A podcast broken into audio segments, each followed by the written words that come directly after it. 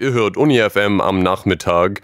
Und jetzt kommen wir zu einem ernsteren Thema. Gestern hat Bundeslandwirtschaftsminister Christian Schmidt bei der EU-Abstimmung für den weiteren Einsatz für äh, des umstrittenen Unkrautvernichtungsmittels Glyphosat für Deutschland mit Ja gestimmt. Sein Votum hat dabei für einigen Ärger gesorgt.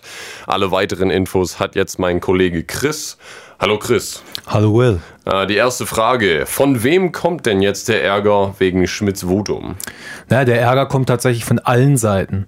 Die SPD wirft Schmidt vor, im Alleingang gehandelt zu haben. Das kann er zwar in seiner Position als Bundeslandwirtschaftsminister, aber es widerspricht der Geschäftsordnung der Bundesregierung. Solche Entscheidungen werden sonst vorher intern abgestimmt. Die SPD ist nämlich klar gegen eine Verlängerung der EU-Zulassung von Glyphosat. Bisher hatte sich Deutschland deshalb bei Abstimmungen zum Thema der Stimme enthalten. Kritik kommt auch von den Grünen und der FDP. Die ehemalige grüne Landwirtschaftsministerin Renate Künast fordert sogar die Entlassung Schmidts. Die FDP sieht, wie so oft, generell die Koalitionsfähigkeit der Bundesregierung in Gefahr. Aha. Und hat sich denn die Kanzlerin mittlerweile dazu geäußert? Ja, die Kanzlerin hat sich heute Mittag auch selbst geäußert und hat den Alleingang Schmidts hart kritisiert.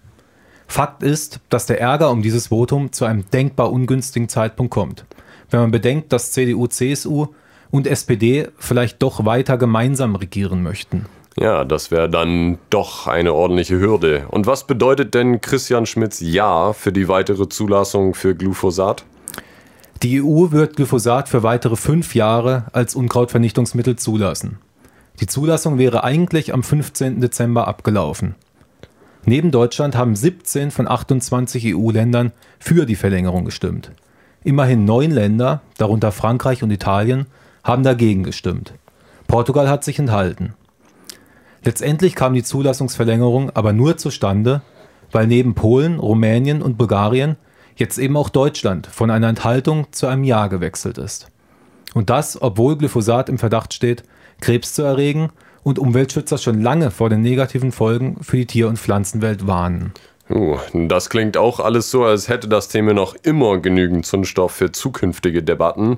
Wir haben nämlich auch noch in einer halben Stunde Roman im Studio, der uns mehr über die Gefahren von Glyphosat erzählen wird. Danke schon mal, Chris, für deinen Beitrag. Und hier geht es jetzt weiter mit dem Lied. Ihr hört UniFM und das war Ariel Pink mit dem Lied Put Your Number in My Phone, der beste Anmachspruch der Welt. Vorhin ging es bei uns mit Chris um die politische Dimension der Glyphosat-Zulassungsverlängerung. Warum das gewagt ist, erfahren wir jetzt von Roman. Hallo Roman. Hallo Uwe. Nachdem wir uns am Donnerstag mit dem drohenden Insektensterben befasst haben, reden wir heute über das wohl plakativste Risiko. Ist Glyphosat auch gesundheitsschädlich für den Menschen? Im März 2015 hat die Krebsforschungsagentur der Weltgesundheitsorganisation WHO Glyphosat als wahrscheinlich krebserregend, also 2a, für den Menschen eingestuft. 2a ist die zweithöchste Gefahrengruppe. In der argentinischen Provinz Chaco wird seit Jahrzehnten massiv Glyphosat gesprüht. Die Krebsrate bei Kindern bis 15 Jahren hat sich in der naheliegenden Stadt La Leonesa zwischen 1990 und 2009 verdreifacht. Auch die Rate der Missbildungen bei Geburt hat sich in der Stadt mehr als verdreifacht. Okay, die Zahlen machen mich schon ein bisschen stutzig. Ähm, wie kommt denn die Schädlichkeit von Glyphosat zustande? Nun ja, Glyphosat wird im Boden von Mikroorganismen zu Aminomethylphosphonsäure, kurz AMPA, zersetzt, was genauso gefährlich ist wie der Aufgangsstoff, aber länger haltbar. Für AMPA haben wir keinen Grenzwert in Deutschland oder der EU. Außerdem wird Roundup, also dem wichtigsten glyphosathaltigen Herbizid, bis zu 15% polyethoxyliertes Talovamin zugesetzt, der die Aufnahme von Glyphosat in Mensch, Tier und Pflanze beschleunigt und selbst auch giftig ist. Auch Talovamin hat bei uns keine Grenzwerte im Boden. Die US-Umweltbehörde EPA zeigt in ihrer Aufstellung von Unfällen, die sich bei der Anwendung von Glyphosat ereignet haben, dass bei höheren Dosierungen insbesondere Schäden an Haut- und Nervensystem zu erwarten sind. Die EPA verlangt jetzt erstmals derartige Studien im Rahmen der Glyphosat-Neubewertung. Epidemiologische Studien haben außerdem einen Zusammenhang zwischen der Anwendung von Glyphosat und verschiedenen Bluterkrankungen hergestellt. Auch krankheitserregende Pilze werden von Glyphosat aufgrund ihrer natürlichen Resistenzen begünstigt und breiten sich schneller aus. Auch die Synthese von wichtigen Aminosäuren wird gehemmt. Zudem hat Glyphosat einen hemmenden Effekt auf das Entgiftungssystem, was die Wirkung anderer Gifte verstärkt.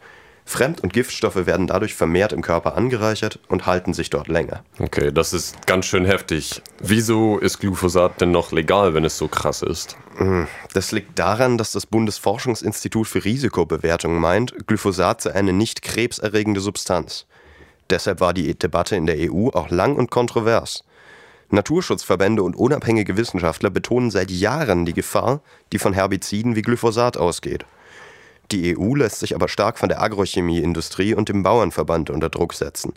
Hinter diesen Organisationen steht eine enorme Wirtschaftskraft, die zu bröckeln droht, falls die EU restriktivere Pflanzenschutzmittelgesetze erlassen sollte. Deshalb fordern sie so vehement die weitere Implementierung eines so gefährlichen Stoffes in unsere Umwelt. Ja, dann hoffen wir einfach mal, dass die EU diesem Druck standhält und es zu einer Neuverhandlung der Verlängerung kommen kann.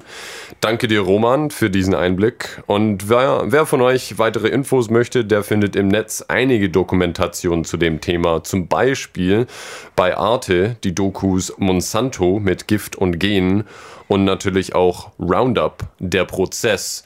Ihr hört UniFM, euer Radio am Nachmittag.